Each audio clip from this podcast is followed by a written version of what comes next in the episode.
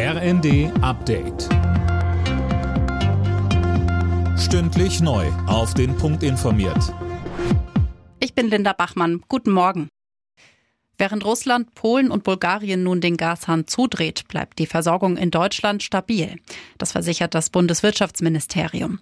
Mehr von Eileen Schallhorn. Man werde ganz genau auf den Gastransfer achten und die Lage immer wieder neu beurteilen, heißt es von einer Sprecherin von Wirtschaftsminister Habeck. Aktuell hätte ein Gaslieferstopp noch massive Konsequenzen für die deutsche Wirtschaft.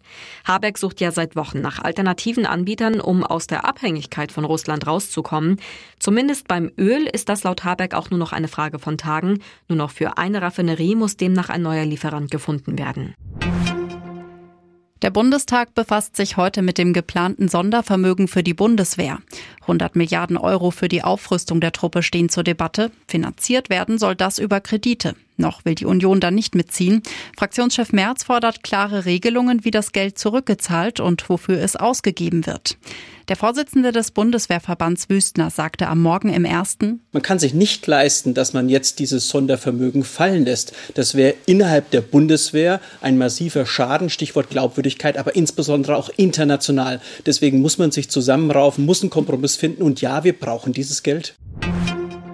Das Bundeskabinett befasst sich heute mit dem geplanten Ergänzungshaushalt von Finanzminister Lindner.